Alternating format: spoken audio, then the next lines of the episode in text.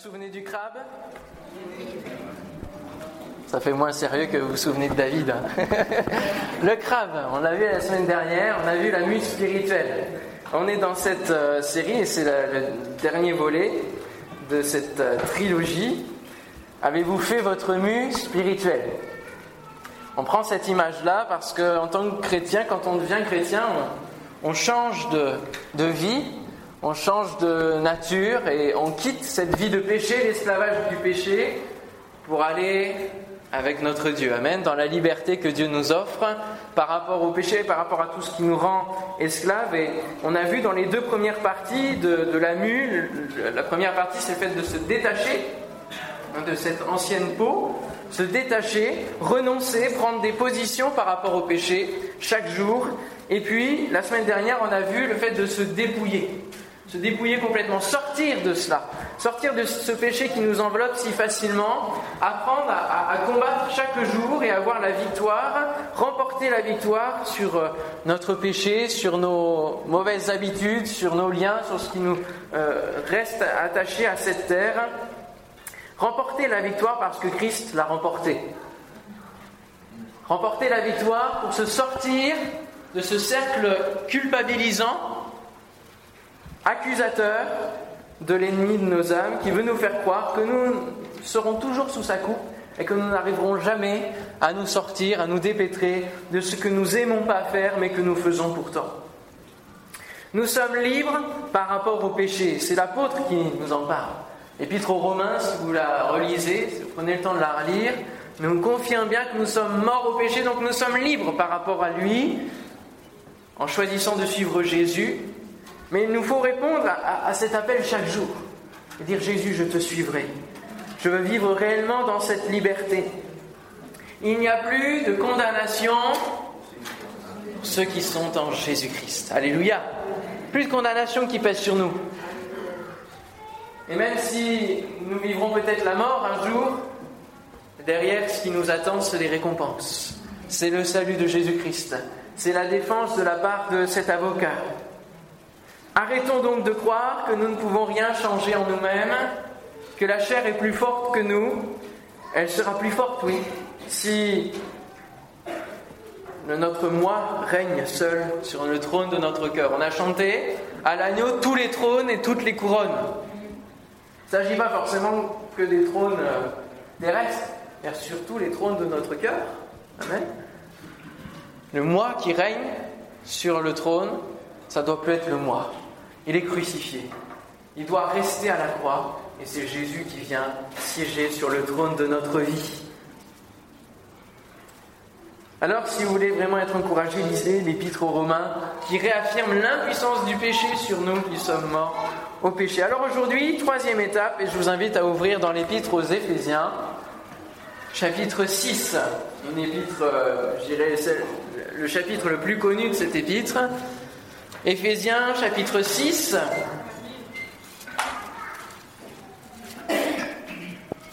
Verset 10. Est-ce que vous avez votre Bible? Hein, Il y en a qui détournent le regard, Oula, là, il est en train de me regarder, j'ai pas de Bible. Si vous n'avez pas de Bible et que votre voisin en a une, peut-être que vous pouvez partager la lecture ensemble.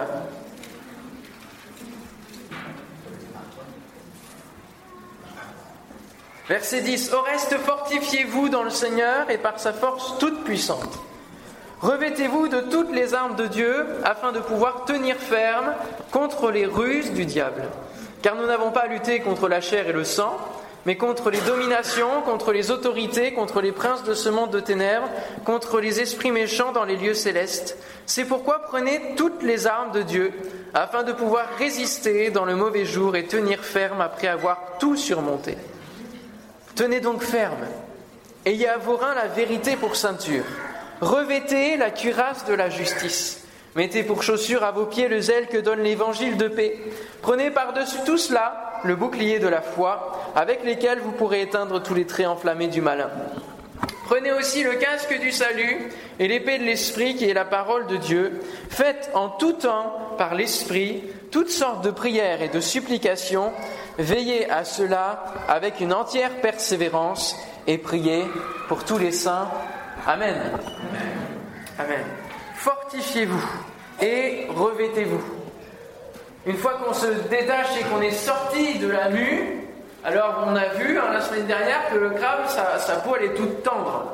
Il n'a pas encore de carapace. Il va falloir qu'il commence à se fortifier, à avoir de nouveau une nouvelle carapace plus grande, plus forte, et qu'il se fortifie pour être protégé des attaques extérieures, des atteintes extérieures. Et donc, il faut se fortifier. Verset 10, au reste, fortifiez-vous. Et quand on, devient chrétien, on a vu, hein, on devient vulnérable quelque part parce qu'on revêt ce qu'est le Seigneur Jésus, l'humilité, euh, la vulnérabilité de, Jésus en tant que Fils de l'homme. On, est transformé comme cela et, on ne répond plus aux petites piques d'un tel, aux petites euh, euh, réflexions, remarques d'un autre. On ne répond plus. En tant que chrétien, on a une, on a une tenue et on se tient et on se cache en Dieu. Mais quand l'extérieur nous, attaque, parce que le monde n'est pas facile, hein, le monde est méchant, il y en a qui ne sont pas sympathiques, que ce soit dans le travail, que ce soit même dans la famille, il peut y avoir des conflits, il peut y avoir des atteintes, et surtout quand on devient chrétien, c'est sujet à moquerie, c'est sujet à, à raillerie. C'est-à-dire, tu as besoin de ça, tu as besoin d'une béquille pour ta vie, tu as besoin de. On peut en entendre des vertes et des pas mûres. Et face à cela, on n'en répond pas méchamment, parce que ce n'est pas le caractère de Christ. On est transformé, on a une autre vie, et les habitudes qu'on avait avec peut-être le monde extérieur, parce qu'on a été méchants, eh bien on a changé. Et cette transformation ne plaît pas à tout le monde. Elle ne plaît pas donc à ceux qui nous entourent, mais elle ne plaît pas non plus à l'ennemi de nos âmes, au diable de qui nous étions les enfants, hein, les fils de la rébellion. Nous étions issus de lui, et forcément, lui, alors qu'on fuit quelque part hein, de sa coupe, il veut nous garder sous sa coupe, il veut nous garder en lui, il va tout faire pour que nous puissions retomber dans son giron. Alors, la troisième étape de la mue, ça s'appelle la sclérification. On se fortifie. Fortifiez-vous en Dieu. Sclérifier, ça qualifie un organe ou un tissu qui est devenu solide, qui s'est endurci. Et l'apôtre nous parle de nous fortifier. Et j'ai relevé quelques versets qui nous parlent de la force du Seigneur. La force que Dieu peut nous donner. Parce que c'est en lui, alors que nous sommes faibles, c'est lui qui va nous donner la force. C'est lui qui est la source. Amen. La source de notre joie, la source de notre vie, et de notre force. Nous avons tellement de versets qui nous parlent de la force que nous pouvons trouver en Dieu, mais est-ce qu'on vit dans cette force-là? Reposons-nous sur Dieu et sur sa force toute puissante. C'est, ah, j'ai plus le terme de, cette métaphore, mais c'est, trop. Peut-être le, le mot. Une hyperbole, ouais, je sais pas, c'est sa force toute puissante. Déjà, la force, c'est la force, mais toute puissante, c'est encore plus. Alors, dites-moi quelques versets que vous connaissez sur la force. Est-ce que vous sauriez en citer comme ça? Les versets qui sont dans la Bible qui parlent de la force. Ah, ah. eh oui, vous allez travailler ce matin. Ni par force, ni par puissance, mais par l'esprit. Vous voyez? La force de l'esprit. Donc, ce n'est pas la force humaine. La force de Dieu est au-delà de toute force humaine. La joie du Seigneur est ma force. Oui. Y en a-t-il d'autres? Vous connaissez? Oui, c'est quand je suis faible que je suis fort. Parce que je me cache en Dieu. Tout au long de la Bible, ça s'égrène. Je vous en lis quelques-uns. Dieu est ma force et le sujet de mes louanges. Exode 15, 12. L'Éternel se tourna vers Gédéon et lui dit Va avec cette force que tu as et délivre Israël de la main de Madian. N'est-ce pas moi qui t'envoie? Va avec la force que tu as en face de toi. Néhémie 8.10 Ne vous affligez pas, car la joie de l'Éternel sera votre force. Et on sait qu'ils étaient en train de reconstruire. Ils reconstruisaient la muraille, ils avaient une truelle dans une main, ils avaient l'épée dans l'autre parce qu'il fallait défendre la muraille qui était en train d'être construite. Ils avaient des ennemis. Mais la joie de l'éternel, la joie de rebâtir, la joie de construire pour le royaume était plus forte et donnait cette force de résister. Les psaumes, je, n'en ai pris qu'un seul parce qu'il y a tellement de versets. L'éternel est ma force et mon bouclier. En lui, mon cœur se confie et je suis secouru. J'ai de l'allégresse dans le cœur et je le loue par mes chants. Voici, Dieu est ma délivrance, je serai plein de confiance et je ne craindrai rien, car l'Éternel, l'Éternel est ma force et le sujet de mes louanges. Ça a fait l'objet d'un chant du groupe Alliance qui était à, Saint-Dé, s'il me semble, en tout cas en Alsace. Un très beau chant sur cette parole. Vous en voulez d'autres? L'Éternel, le Seigneur est ma force. Il rend mes pieds semblables à ceux des biches. On le chante aussi, ça. Eh oui, il me fait marcher sur des lieux élevés. Je puis tout par celui qui me... Alléluia. Je vous ai écrit, jeunes gens, parce que vous êtes forts et que la parole de Dieu demeure en vous et que vous avez vaincu le malin. Au reste, fortifiez-vous dans le Seigneur et par sa force toute puissante. Fortifiez-vous. C'est là encore un acte qui nous appartient.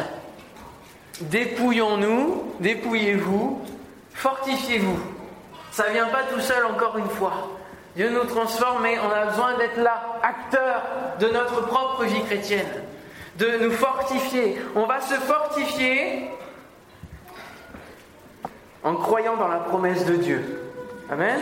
On va se fortifier pour obéir à la parole, pour chasser la peur, le doute, l'inquiétude, pour devenir des hommes, des femmes, avec la stature parfaite de Christ, des hommes solides. Pour faire réagir, on a besoin de force. Pour affermir notre cœur dans l'espérance, on a besoin de force. Pour travailler dans le champ de Dieu, on a besoin de force. Et tous les fortifitoires de la Bible nous donnent ces effets-là. Le fortifitoire de l'Ancien Testament est utilisé plus pour une action Tandis que le fortifitoire du Nouveau Testament est utilisé comme étant une recherche, un état permanent à avoir dans le Seigneur.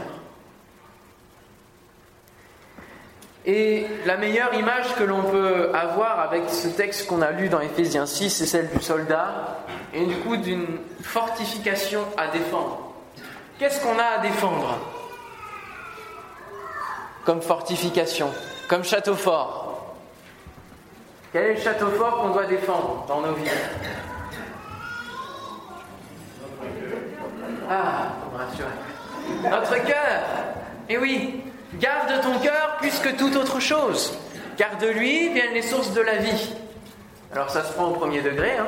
ne pas faire n'importe quoi dans notre alimentation pour garder notre cœur, parce que c'est lui qui vient la source de, de la vie, du vêtement, mais spirituellement, garder son cœur de toute atteinte de l'ennemi, parce que c'est, là va se passer des choses. Vont se passer des choses qui se passent avec l'ennemi. C'est là qu'il va essayer de rentrer dans notre cœur pour nous occuper, pour nous accaparer, pour que notre cœur soit partagé et que l'amour de Dieu soit amoindri dans notre vie et qu'on soit occupé à faire plein de choses, à céder à la tentation, etc. Notre cœur, nous devons garder notre cœur. C'est un château à défendre. Et c'est à nous d'en prendre soin chaque jour afin que l'ennemi ne rentre pas. Il faut donc fortifier, consolider, prendre soin. Dès qu'il y a une, faille, une brèche, il faut la reconstruire, la mettre. Il peut y avoir plein de brèches dans nos vies. Hein. Et puis les défauts de la cuirasse aussi. On va parler de la cuirasse tout à l'heure. Il peut y avoir des défauts dans notre cuirasse qui permettent à ce que les flèches, les traits enflammés du malin viennent nous atteindre. Parce que si Satan était notre père avant, c'est qu'il nous connaît bien aussi. Et il sait là où il faut tirer. Il connaît les faiblesses de notre cœur. Et c'est toujours là qu'il va venir titiller pour nous faire tomber. Et c'est ça qu'il faut prendre soin. Donc dans notre vie, lorsque nous nous levons le matin et que nous avons des combats avec euh, des liens, avec des péchés, c'est ça que nous devons nous fixer comme objectif. Seigneur, donne-moi de vraiment protéger cette chose-là, cette barrière-là que, que tu m'as permis d'avoir au travers du salut pour que je sois toujours vainqueur. Nous avons besoin de vivre en ces derniers temps la force de la piété, plutôt que de travailler l'apparence. On peut avoir un beau château, hein, physiquement euh, et, surtout, enfin, visiblement aux yeux du monde, on peut avoir une belle façade. Mais si derrière les, les pierres ne sont pas entretenues, si c'est pas fortifié par plein de choses, s'il n'y a pas de quoi se défendre, comme on l'a lu dans Ephésiens 6, s'il n'y a pas l'épée, si on ne s'entraîne pas à l'intérieur du château, on peut avoir la plus belle des apparences, mais ça peut être simplement en carton. Hein. Travaillons la force de la piété, la force de notre vie de foi. Et entrons, revêtons l'armure que Dieu a construit, que notre Père a construit avec amour pour nous. Il nous a prévu une armure, pas celle que David a mis, qui n'était pas la sienne, non, non. Il a prévu une armure sur mesure pour chacun de nous. Le soldat que nous faisons n'est pas appelé à détruire, mais à se défendre. N'est pas appelé à combattre contre la chair, c'est-à-dire contre ceux qui pourraient nous envoyer des moqueries, etc. Non, c'est pas, c'est pas le but, ça sert à rien mais à se battre contre les dominations, contre les princes des ténèbres. On le voit, hein les autorités, les esprits méchants qui sont dans les lieux célestes. On peut dire quoi, moi? Si faible que je suis, je peux combattre ces choses spirituelles? Mais il va bien falloir, parce que c'est un salut qui est spirituel. C'est ton âme dont il s'agit. C'est pas ton corps. Ton corps, lui, va être voué à la destruction, il est voué à la destruction. Ce qui est important de sauver, c'est ton âme. Amen. Ton âme. Oui, il faut que tu apprennes à te défendre spirituellement. Et on l'avait vu dans une autre prédication, la prière va nous aider à préparer le chemin. Et si on prie, plus on prie, plus on se tient caché en Dieu dans la prière, plus notre cœur est préparé à justement combattre ces atteintes, à se préparer à recevoir ces atteintes-là. Parfois, le Saint-Esprit, par le discernement, va nous, nous éclairer, va nous aiguiller, en tout cas va préparer notre cœur. On ne sait pas trop toujours pourquoi. Il se passe certaines choses dans notre vie de prière. On a des larmes qui coulent, on ne sait pas pourquoi, mais ça prépare une épreuve à venir qu'on va pouvoir traverser avec la grâce de Dieu parce qu'on s'est entraîné. On a besoin d'entraînement. Amen. On a besoin d'endurance. Le soldat que nous sommes n'est pas appelé à tuer, mais à aimer. Alléluia. À aimer. Et nous sommes des fils de la lumière. Nous sortons des ténèbres. Et c'est pour ça que l'armure de Dieu, il ne faut pas la voir comme étant quelque chose de, noir, quelque chose de, de terrible. Mais être armé, c'est bien. Il faut être équipé, c'est bien, mais si on a une armure mais qu'on n'a pas l'amour de Dieu en nous, c'est comme nous dit l'apôtre, ça sert à rien. Il faut défendre, il faut se défendre, il faut être, avoir le salut, avoir le zèle de l'évangile, tout ça, tout ça c'est baigné dans l'amour de Dieu. Alléluia. On va lire ensemble Romains 13, versets 8 à 14, pour voir justement les, les armes de la lumière. Romains 13, 8 à 14. Ne devez rien à personne si ce n'est de vous aimer les uns les autres, car celui qui aime les autres a accompli la loi. En effet, les commandements, tu ne commettras point d'adultère, tu ne tueras point, tu ne déroberas point, tu ne convoiteras point, et ce qu'il peut encore y avoir se résume dans cette parole, tu aimeras ton prochain comme toi-même. Et ça, c'est la première des choses à, à mettre en pratique dans notre vie. L'amour ne fait point de mal au prochain. L'amour est donc l'accomplissement de la loi. Cela importe d'autant plus que vous savez en quel temps nous sommes. C'est l'heure de vous réveiller enfin du sommeil, car maintenant le salut est plus près de nous que lorsque nous avons cru. La nuit est avancée, le jour approche. Dépouillons-nous donc des œuvres des ténèbres et revêtons les armes de la lumière. Marchons honnêtement, comme en plein jour, loin des excès de l'ivrognerie, de la luxure et de l'impudicité, des querelles et des jalousies, mais revêtez-vous du Seigneur Jésus-Christ et n'ayez pas soin de la chair pour en satisfaire les convoitises. Amen.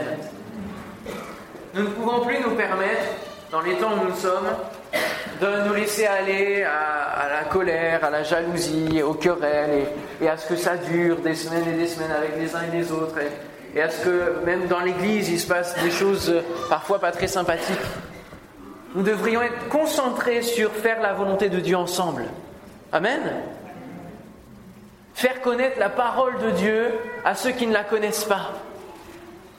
Ensemble. Ça, c'est la mission de l'Église. Et ça devrait occuper tout notre temps, toute notre énergie. On ne devrait pas être occupé à se regarder les uns les autres et à dire à lui, euh, il y a quelque chose qui, m'embête là. Et à, rentrer dans le jugement. À rentrer tout le temps dans le jugement. On devrait être concentré à dire, mon frère, ma soeur, on va ensemble. On va parler du Seigneur ensemble. On va aller prier, on va aller visiter un tel qui n'est pas bien. On va aller ensemble prier. Ensemble, allons dans le groupe de maison pour nous fortifier pendant la semaine. Parce que le culte du dimanche matin, c'est pas suffisant. Amen. Ensemble, soyons l'Église, là où nous sommes. Alléluia. On devrait être concentré que sur ça. Se dépouiller de tout ce qui nous accapare et revêtir les armes de la lumière et marcher comme une armée qui va conquérir des territoires occupés par l'ennemi, qui va conquérir des cœurs qui sont occupés par l'ennemi, qui sont ravagés par les conséquences du péché. Il y a tellement d'âmes qui sont ravagées, atteintes, blessées, et qui ne savent pas comment s'en sortir, qui ne savent pas quoi faire pour avoir un peu de répit. Nous avons la responsabilité de nous revêtir des armes de la lumière. Nous avons la responsabilité en tant que chrétiens de sortir de notre sommeil ne faisons pas comme les vierges folles, mais ne faisons pas non plus comme les vierges sages qui se sont endormies en attendant l'époux. Certes, elles avaient ce qu'il fallait, mais entraînons-nous chaque jour de notre vie à dire Seigneur, que cette journée ne se passe pas sans que tu aies pu m'utiliser pour ta gloire. Amen? Parfois, je suis triste moi-même en me disant Qu'est-ce que j'ai fait de cette journée? J'ai rien fait qui valait la peine. Rien qui construisait vraiment le royaume. Rien qui apportait une pierre à l'édifice qui est l'Église. Seigneur, pardonne-moi. J'ai fait que des futilités en cette journée. Que nous puissions vraiment nous concentrer sur faire la volonté de Dieu. Et pour cela, nous avons besoin d'être armés. Nous avons besoin d'être revêtus et de nous revêtir de la vérité pour ceinture. Ça va entourer donc notre, taille. Vous savez ce qu'il y a en dessous de la ceinture, et souvent hein, on dit ça. Il y a des paroles qui sont en dessous de la ceinture.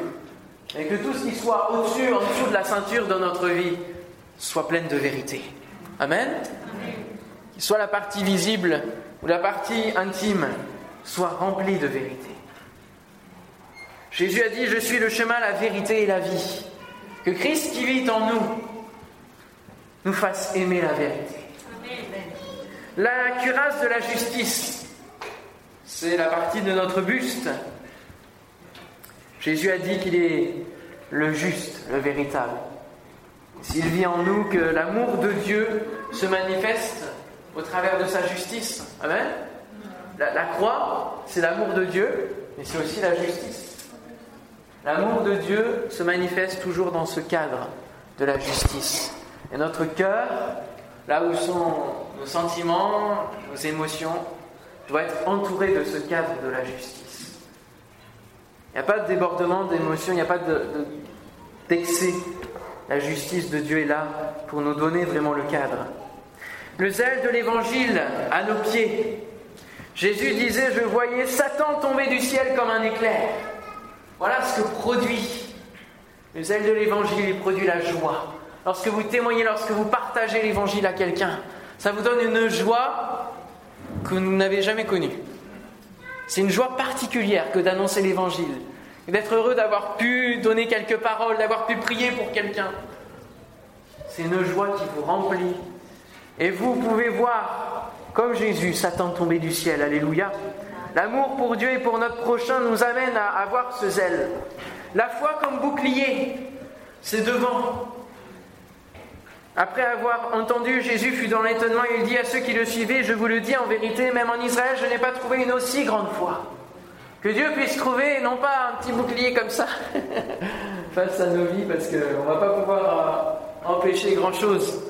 S'il y en a une petite, un petit bouclier comme ça, est-ce que vous croyez que vous allez éviter tous les traits enflammés du mal Non. Faites grandir votre bouclier dans la parole de Dieu. Faites-le grandir au point que tous les traits enflammés se, se brisent contre votre foi. Amen Lorsque les pensées accusatrices ou de doute, d'inquiétude viennent surgir, assiéger vos pensées, mettez-les captives à l'obéissance de Christ. Alléluia. Refusez-les en disant non, non, non, ces choses-là. Jésus m'enseigne dans le sermon sur la montagne, il enseigne ses disciples, il m'enseigne à chasser les inquiétudes et à me confier pleinement en lui. Lorsque je n'ai plus rien sur mon compte en banque, lorsque je me retrouve dans la disette, lorsque je me retrouve en difficulté, Seigneur, tu m'as dit de ne pas m'inquiéter parce que tu tiens ma vie dans tes mains. Tu prends soin de moi. Même plus que la gloire de Salomon. Tu prends soin de moi. Et pourtant, tu as donné des tas de choses à, Salomon. Mais tu prends soin de moi. Je veux compter sur ta, sur ta grâce. Pas facile à vivre. Mais c'est un apprentissage, c'est un entraînement. L'assurance du salut. Le casque, la tête. Jean 3,16. C'est par amour qu'il nous sauve. Alléluia l'assurance du salut. Nous devons cultiver l'assurance de notre salut. Non, je me suis converti à l'âge de 13 ans et, plusieurs années durant, je me suis demandé si j'étais bien sauvé. Parce que là aussi, euh, l'ennemi vient nous, nous chercher sur ce terrain et nous dire est-ce que tu es vraiment sauvé? Parce que justement, tu combats encore, tu as toutes ces choses-là. Oui, oui, mais je vais toujours combattre. Je vais continuer à combattre contre toi jusqu'à ma mort. Je combattrai et j'aurai la victoire. Amen. Et j'aurai la victoire parce que le salut de Christ est efficace. La croix n'est pas vaine. Le sang de Christ me purifie de tout péché. Amen. Et si je retombe, il est fidèle et juste pour me pardonner si je viens confesser mon péché à nouveau. Et puis, on termine avec la parole de Dieu, cette épée, qui est la seule arme offensive. Les autres viennent nous défendre, nous protéger, mais l'épée, elle vient être une arme offensive. Seulement, elle n'est pas là où nous croyons. Est-ce que notre épée, elle est dans la main? Hmm. Vous sentez le piège venir. Vous sentez le nom venir. Pour moi, elle n'est pas dans la main. Si on ressemble à Christ, si vous regardez où est l'épée, lorsque Christ est décrit, elle est où Son épée? Elle est dans sa bouche. Apocalypse 1, 16. Il avait dans sa main droite sept étoiles. De sa bouche sortait une épée aiguë à deux tranchants. L'épée que nous détenons, c'est la parole de Dieu. Et la parole sort de la bouche. Donc nous devons nous défendre. C'est pas tout de marcher avec une grosse Bible sous le bras euh, en allant à l'église. Hein. Ça, ça sert à rien de, de faire ça seulement. Il faut que nous nous en nourrissions et qu'elle puisse être dans notre bouche. Amen. Qu'elle soit méditée jour après jour. Que nous soyons entraînés à la lire. Alléluia. Jésus dira, je suis venu, je ne suis pas venu amener la paix, mais l'épée. Dire pourtant, il est venu quand même apporter un message d'amour, un message de paix. C'est le prince de la paix, et là je comprends plus rien. Mais il dira, je ne suis pas venu amener la paix par rapport au péché aussi dans les familles, etc., euh, toutes les, querelles. Je ne suis pas venu vous apaiser en vous disant euh, tout ce que vous faites c'est bien, moi je meurs sur la croix, vous pouvez être sauvé. Non, non. Tout tout ce que vous faites qui n'est pas agréable, je ne suis pas venu amener la paix, je suis venu révéler le péché. Je suis venu le révéler au travers de la croix. Et l'épée de la parole, c'est ça qu'il a amené. L'épée qui va venir trancher, qui va venir dire les convoitises qui sont dans ton cœur, c'est déjà du péché. Lorsque vous lisez le serment sur la montagne, les commandements, ils sont renforcés avec Jésus. Il vient pas du tout. Euh, il vient accomplir la loi, il vient pas l'abolir, il vient la renforcer, la loi. Parce que c'est plus seulement ce que nous faisons et qui est visible, mais c'est déjà ce qui se passe dans notre esprit. Déjà ça, c'est condamnable. Donc le sermon sur la montagne, au travers de ses commandements, il vient révéler le péché et il vient nous faire comprendre que sans lui, on ne peut rien faire parce que le péché nous environne. Et donc ça vient révéler encore plus le besoin du salut. Alléluia. Ça vient encore plus révéler cela. Et ce message divise. Le message de Jésus, il tranche. Il vient trancher. La parole de Dieu est comme une épée à double tranchant. Ses parents quoi? Jointure et moelle. Quoi d'autre? Un esprit. Elle vient séparer les choses. Elle vient diviser, elle tranche. C'est la seule arme offensive et c'est la seule que Jésus a utilisée lorsque le diable est venu le tenter. Parce que si nous sommes tentés, il faut se rappeler que Jésus l'a été sur cette terre. Ça a été son premier combat. Son premier combat.